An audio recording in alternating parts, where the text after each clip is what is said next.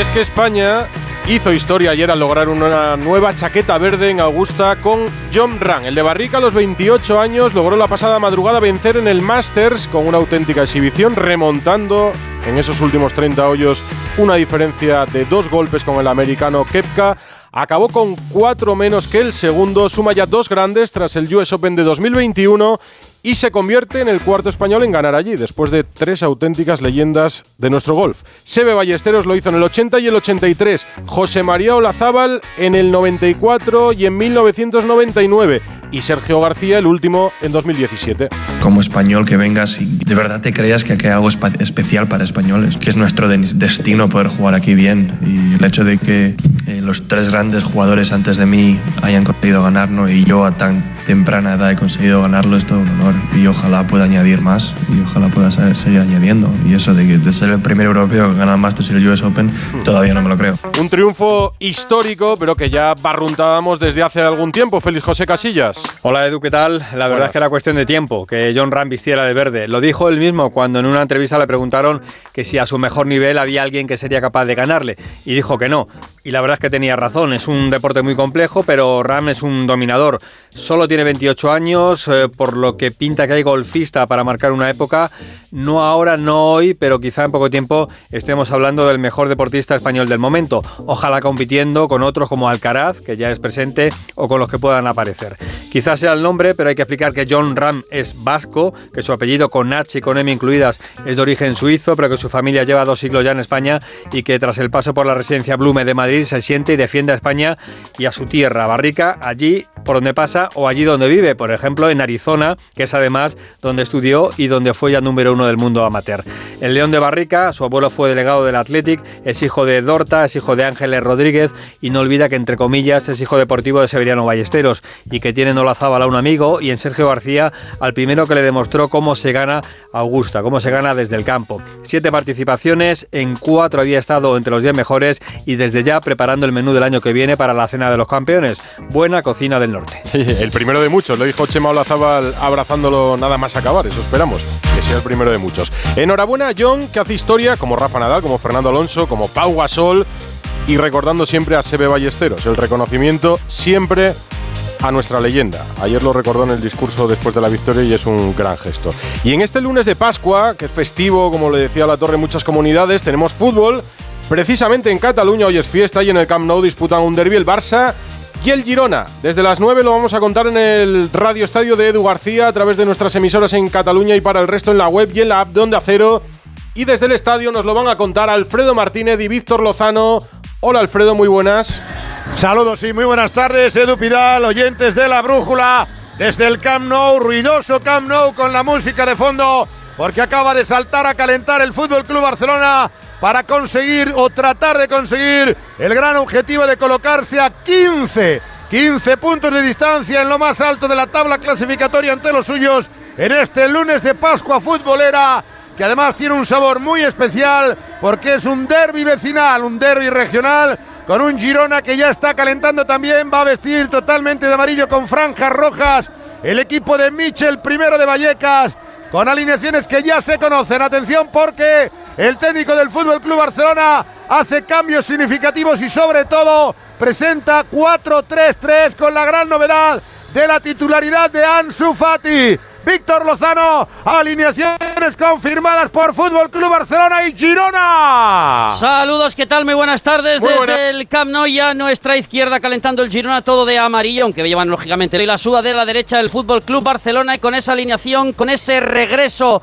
al 4-3-3 por parte de Xavi Hernández con Ter Stegen en portería inamovible, en defensa Cundé y Valde en los laterales, Araujo y Eric García en el eje de la zaga, tres por delante, pivote defensivo para Busquets, Sergi Roberto a la derecha, Gaby a la izquierda y arriba Rafinha, Lewandowski y Ansu Fati. El once inicial pues ya confirmado del Fútbol Club Barcelona, también oficial el del Girona por parte de Michel que alinea a Gajaniga en portería, Arnau, Santi Bueno, eh, David López y Javi Hernández en línea de cuatro por detrás en defensa, si lo, al menos los coloca la liga, Oriol Romeu por delante, Sijankov, Iván Martín, Borja García y Tony Valle en el medio campo.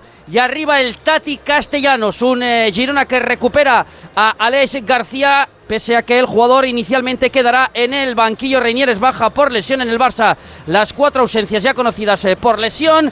Todo preparado para que de aquí poco ya arranque este partido, este derby catalán, este Barça-Girona en el Camp Nou. Recordemos que el arbitraje corre a cargo del colegiado valenciano, espectáculo garantizado. Hmm. Antonio Mateu Laod son muchos los seguidores del equipo gironí que vienen a las gradas del Camp Nou. Me dicen que si responde el público podríamos estar en 85.000, en torno a 80.000. Es lo mínimo que se espera. Las entradas que van entre los 179 la más cara y 59 la más barata. Percibidos Busquets, Kessie y Ferran Torres en el Barcelona. David López y Santi en, eh, bueno, en el conjunto del Girona. Calientan ambas formaciones, 18 grados de temperatura. El Barcelona que le quiere dar el golpe casi, casi mortal a la liga a partir de las 9 de la noche en el Camp Nou. Gracias Alfredo, gracias Lozano. En unos minutos volvemos al Camp Nou para la última hora. Pero hoy lunes se sigue hablando aún del incidente en el parking del Santiago Bernabéu tras el Real Madrid-Villarreal. Fede Valverde le pegó un puñetazo a Alex Baena.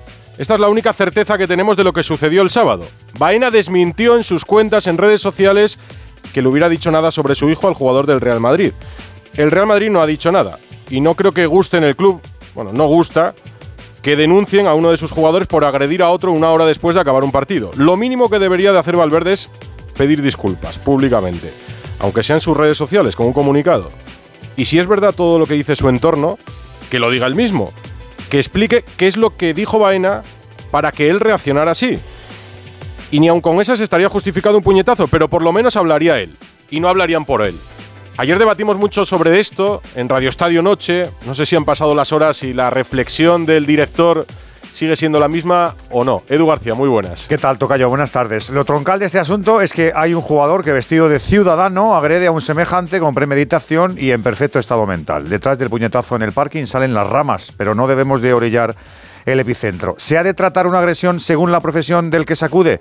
Pues es evidente que no. Lo que hay que intentar es conocer toda la información que rodea el hecho qué dijo Baena en verdad, qué pudo malinterpretar Valverde, por qué no se arregló este encontronazo en enero, si es verdad que el uruguayo se, lo, comentó en el vestuario, si es cierto que Baena tiene excesos verbales por costumbre, cómo fueron los minutos entre el final del partido y el encuentro en la zona de autobuses y si hay arrepentimiento y si hay ganas de terminar eh, o no en un juzgado y si los clubes pueden y deben hacer algo más. Y por supuesto, si estamos dispuestos a mirar hacia otro lado en función de colores y de escudos. ¿Qué me gustaría a mí?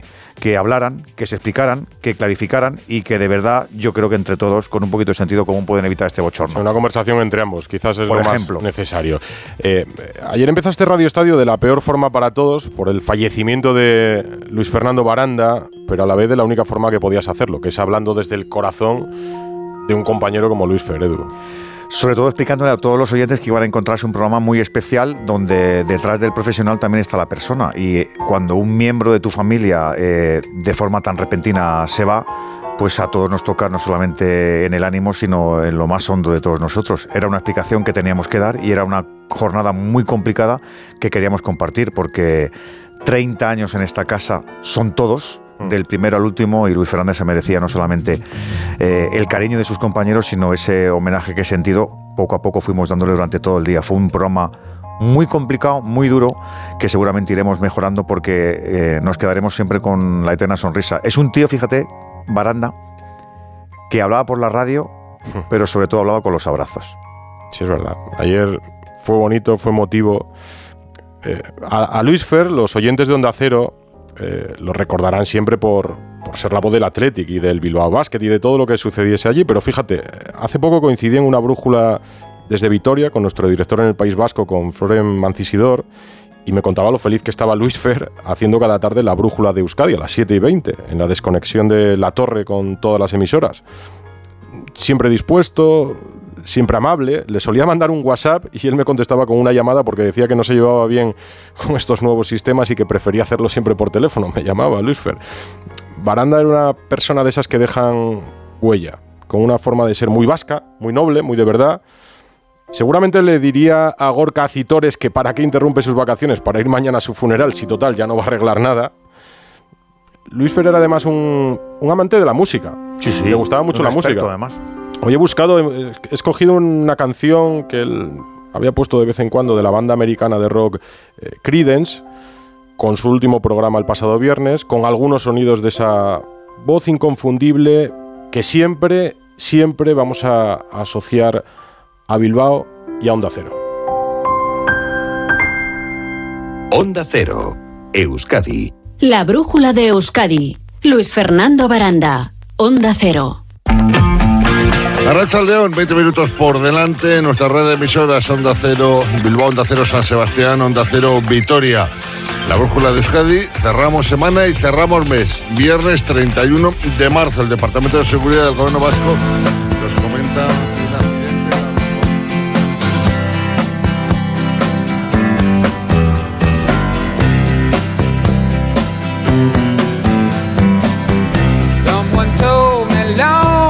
Athletic Club, Luis Fernando Baranda. Muy buenas tardes, Edu. 21 jugadores se ha llevado Ernesto Valverde a tierras eh, pucelanas en un partido que lo ha calificado de definitivo después de la mala racha desde la finalización del Mundial. Efectivamente, una leyenda del Atleti a nivel general y a nivel particular, mi ídolo. Como, y como yo, yo creo que hay una generación de atletisales que crecimos bajo el manto de José Francisco Rojo Arroita.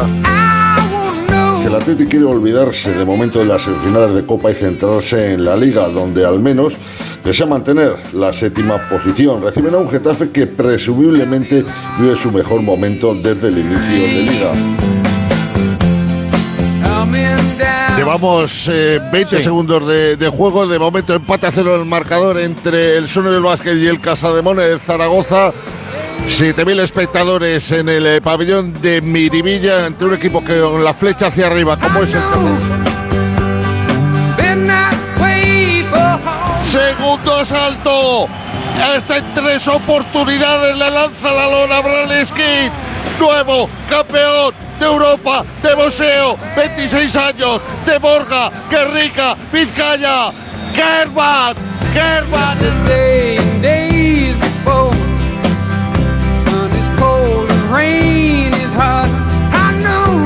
Esta era también su brújula, porque les hablaba a todos desde Euskadi a las 7 y 20 y lo volvía a hacer a partir de las 8 y media, cuando tenía algo que contarnos en el mundo del deporte, que eran muchos días. Luis Fernando Baranda González nos ha dejado a los 58 años. Lo despediremos mañana martes 11 de abril en la iglesia parroquial de San Ignacio de Loyola, en Portugalete, a las 7 de la tarde. Los compañeros de los medios de comunicación que siguen habitualmente al Athletic Club le van a hacer un sencillo pero muy emotivo homenaje en el pupitre de Onda Cero, en el estadio de San Mamés, este sábado, antes del derby vasco que van a disputar el Athletic y la Real Sociedad. Goyan Bego, Luis Fer, te vamos a echar de menos.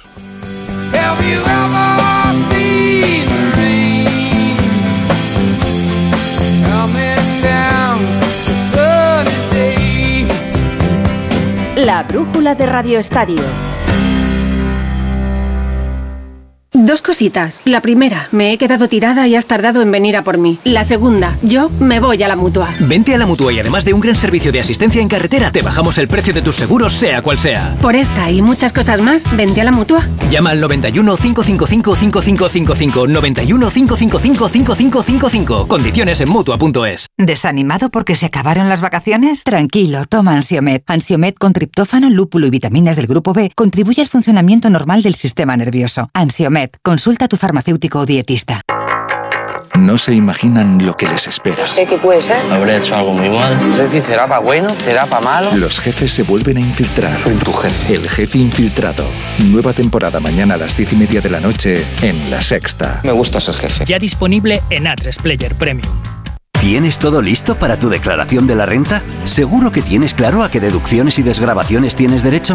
Este año recuerda llamar a Legalitas para que sus abogados fiscalistas te asesoren. Y además, si quieres, también se encargan de hacer tu declaración de la renta por ti. Hazte ya de Legalitas. Y por ser oyente de Onda Cero, y solo si contratas en el 900 661 ahórrate un mes el primer año.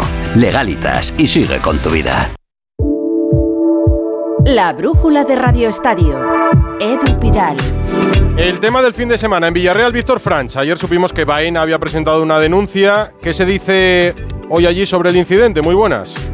¿Qué tal, Edu? Buenas tardes. Pues jornada ya relativamente más tranquila la que se está viviendo hoy para el Villarreal y para Alex Baena después de las tormentosas horas que se han vivido este pasado fin de semana. Y digo relativamente porque es cierto que desde el pasado sábado por la noche a las redes de las cuentas sociales del futbolista del Villarreal están llegando miles de mensajes, la gran mayoría de ellos con insultos y con amenazas hacia la figura de Alex Baena. Hemos conocido, ha trascendido que a lo largo del día de ayer hubo conversaciones entre el entorno de Valverde y el de Baena tratando de evitar por parte del entorno del futbolista del Real Madrid la denuncia del jugador del Villarreal por parte del entorno de Baena. Se habría exigido que se retirase esa acusación sobre las presuntas palabras aludiendo al hijo del futbolista del Real Madrid. No hubo acuerdo, por lo cual Baena decidió dar el paso al frente de denunciar en una comisaría de Castellón al futbolista del Real Madrid. Nos consta que el jugador dentro de su entorno cercano y además también a los compañeros de vestuario sigue negando tajantemente que dijese absolutamente nada, esa su versión respecto al hijo del futbolista futbolista del Real Madrid. En el Real Madrid, Alberto Pereiro,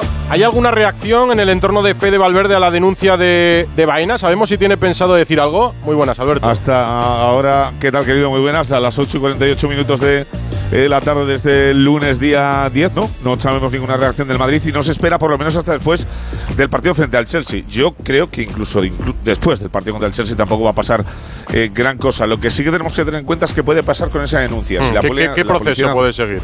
Claro, la Policía Nacional decide derivarlo a antiviolencia o antiviolencia llama para que le cedan la investigación y hacer ellos directamente los interrogatorios, tanto al acusado como al denunciante como a los testigos. Y si ahí, a partir de ese proceso, aparece competición y puede acabar en algo deportivo por aquello de que sí que estaba dentro de un recinto eh, deportivo como era el parking del Estado de Santiago Bernabéu. Pero ya te digo, por cierto, a mí no me consta, no me consta, mm. después de hacer una serie de llamadas, que Valverde y su entorno se pusieran en contacto con Baena y su entorno para intentar evitar la denuncia. Ya, a lo mejor es lo necesario, lo decía Edu García, lo dijo también anoche. No tengas duda ninguna. Sí, que quizá lo que falta es una conversación entre ambos para aclarar todo, por si todo fue un malentendido, por si se pueden arreglar en lugar de llegar más arriba. Son las 9 menos 10, una hora menos en Canarias.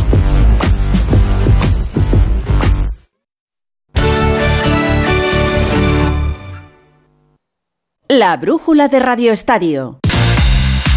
Y en lo deportivo, Pereiro, que la gente del Madrid se pregunta, ahora lo que nos importa aquí es la Champions y a quién tienen para el Chelsea. Bueno, pues a ver, estos partidos entre guerras, pues lo mismo el del Villarreal que va a ser el del Cádiz la semana que viene, pues eh, no te digo que al Madrid le moleste, pero les pica el ojo. Y entonces cuando tienes el partido el 12 y el 18, pues eso es lo que te centras. Falta Mendy, falta Mariano. Mendy ya sabemos que es por una lesión en el solio. Mariano, sabe Dios por qué, habría que preguntarle a él. Parece que es un golpe del tobillo. Cada día es una cosa distinta. Entradas entre 95 y 400 euros. Todo vendido, incluidos los palcos, o lo, que es lo mismo. Puede ser la mejor entrada de la temporada. 66.000 personas en el Santiago Bernabéu. 1.500 ingleses con entrada, otros 1.500 sin ella. Y tenemos árbitro para el encuentro. François Letessier, el francés, que va a arbitrar por primera vez al Real Madrid en Liga de Campeones. Del 11, mañana entramos en más detalles y te lo cuenta Burgos cuando esté la rueda de prensa de Carlo Ancelotti, que ha hablado hoy en la RAI en Italia. Ha venido a decir que no le gusta el bar, que con las manos no hay ningún tipo de consenso, que se vuelve loco, que se pierde mucho tiempo y que habría que anularlo para hacerlo efectivo en vez de tener unos descuentos de locos, que su hijo no va a entrenar al Basilea porque todavía no tiene el carnet, lo terminará en mayo en Gales, como bien ha cortado Ortego muchas veces, y aquí tienes la Champions. Dice que Estambul, que por qué no. Venga, vamos a escucharle. A ver. Solo pensamos de arribar a... Claro que pensamos que podemos ganarla, pero sabiendo también que cada partido es un obstáculo muy difícil, duro, impredecible. La Champions es así, pero está claro que los ocho equipos que estamos aquí queremos llegar a la final de Estambul no quiero ser repetitivo, pero ha vuelto a decir que si no le echan, hasta el 24 que aguanta. Y que la cháchara se la lleva el viento. Cada día nos enseña un poquito de castellano. pues aquí tiene un año y pico. Gracias, Alberto. un abrazo, chao. Camp Nou, recuerdo que a las 9 Barça Girona va cogiendo color el estadio, Alfredo. Va cogiendo poco a poco, estaremos ahora aproximadamente en algo más de media entrada. Se han retirado ya ambas formaciones, están regando el césped, la temperatura es muy buena, 18 grados, recuerden, Ter Stegen al arco con Cundé Araujo, Eri García, Valde, Busquets, Gaby, Sergi Roberto, Ansu Fati, Rafinha y Lewandowski para intentar ponerse a más 15 ante el Girona de Michel, en el que no juega Rorro Riquelme y la gran referencia arriba será el Tati Castellanos. Todo preparado. Barça Girona en el Camp Nou. A las 9 en Radio Estadio. Otro tema, el CTA. En el CTA no están gustando todos los comunicados de los clubes y las quejas por los últimos arbitrajes porque piensan que crispa mucho el ambiente. ¿O no, Gonzalo Palafox? Hola Edu, ¿qué tal? Muy buenas. Bueno, pues eh, gran preocupación en el Comité Técnico de Árbitros con la dinámica de este último fin de semana de comunicados. Eh, están preocupados, muy preocupados, faltan 10 jornadas eh, de aquí al final de liga. No van a responder porque no quieren participar en lo que consideran un circo mediático que solo sirve para caldear el ambiente. Y lo vamos a ver en los próximos partidos, en las próximas semanas. en cuanto un equipo, un club se sienta perjudicado, va a sacar un comunicado. Eso sí, desde el CTA nos dicen que muchos de esos errores eh, no son errores, son aciertos. Eh, por cierto, eh, sobre el tema de las expulsiones, en la liga esta temporada hemos visto más de 110 en comparación con el resto de, de ligas europeas, es un escándalo. Pues bien, desde la cúpula del CTA creen que no es culpa del estilo de arbitraje español, sino de la actitud de los futbolistas en comparación con el resto de, ligas. Bueno, y dos apuntes más. Eh, ayer contamos en Radio Estadio ese incidente en la Premier al descanso del Liverpool Arsenal, ese codazo del linier Konstantin Hachidakis a Robertson. Pues bien, la Premier ha suspendido al asistente y no va a poder participar en ningún partido hasta que no termine la investigación. Eh, se puede enfrentar a una sanción durísima. Y por cierto, el colegiado extremeño Gil Manzano es el elegido por UEFA para dirigir mañana en el Etihad ese partidazo, uno de los grandes encuentros de lo que va de Champions, el City Bayern Edu. El mejor de la eliminatoria para mí. El Atlético de Madrid ya está a dos puntos del Real Madrid. Jano Mori, hola.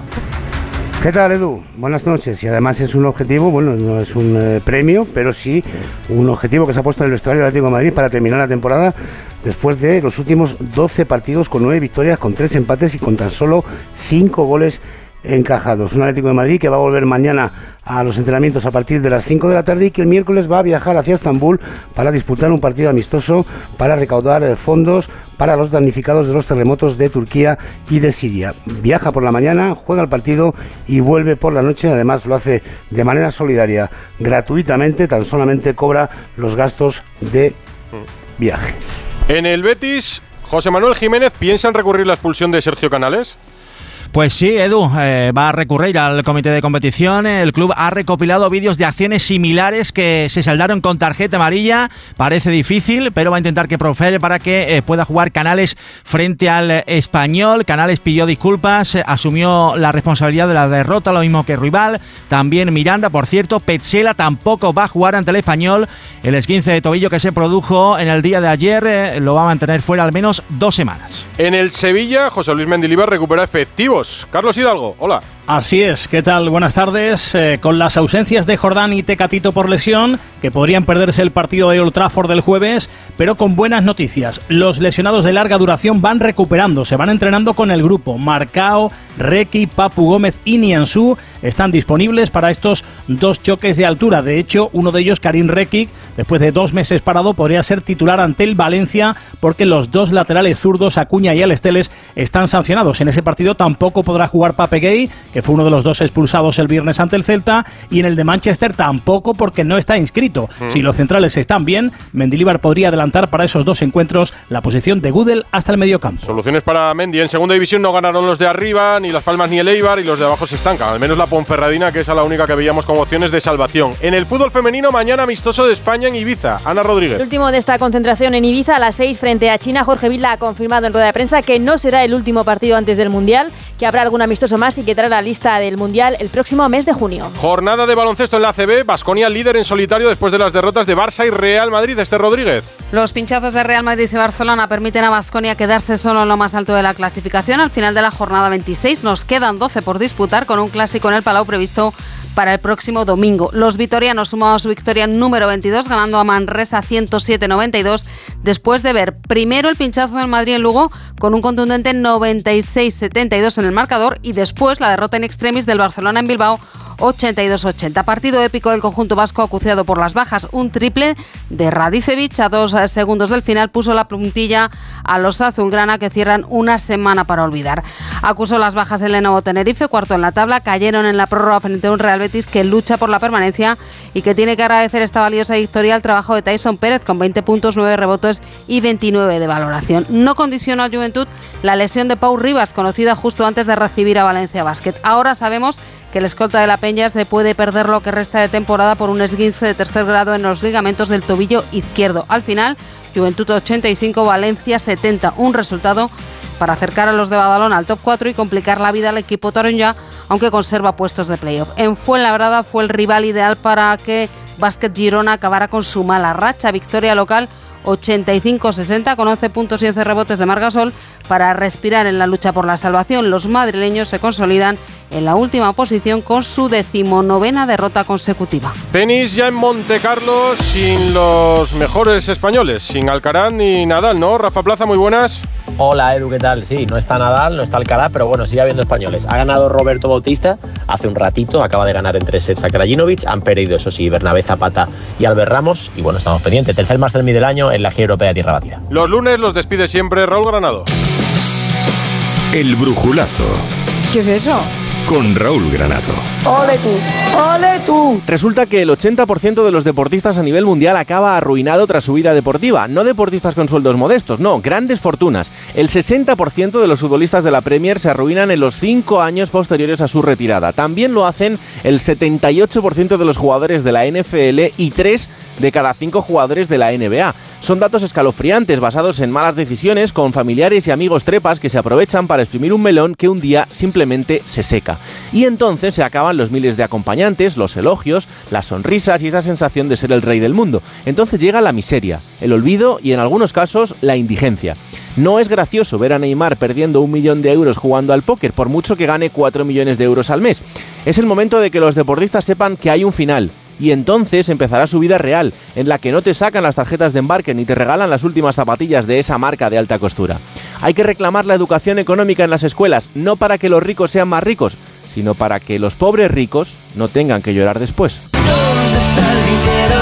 ¿Dónde está el dinero? ¿Quién se Y mañana más, después del fútbol, la torre. Hasta mañana.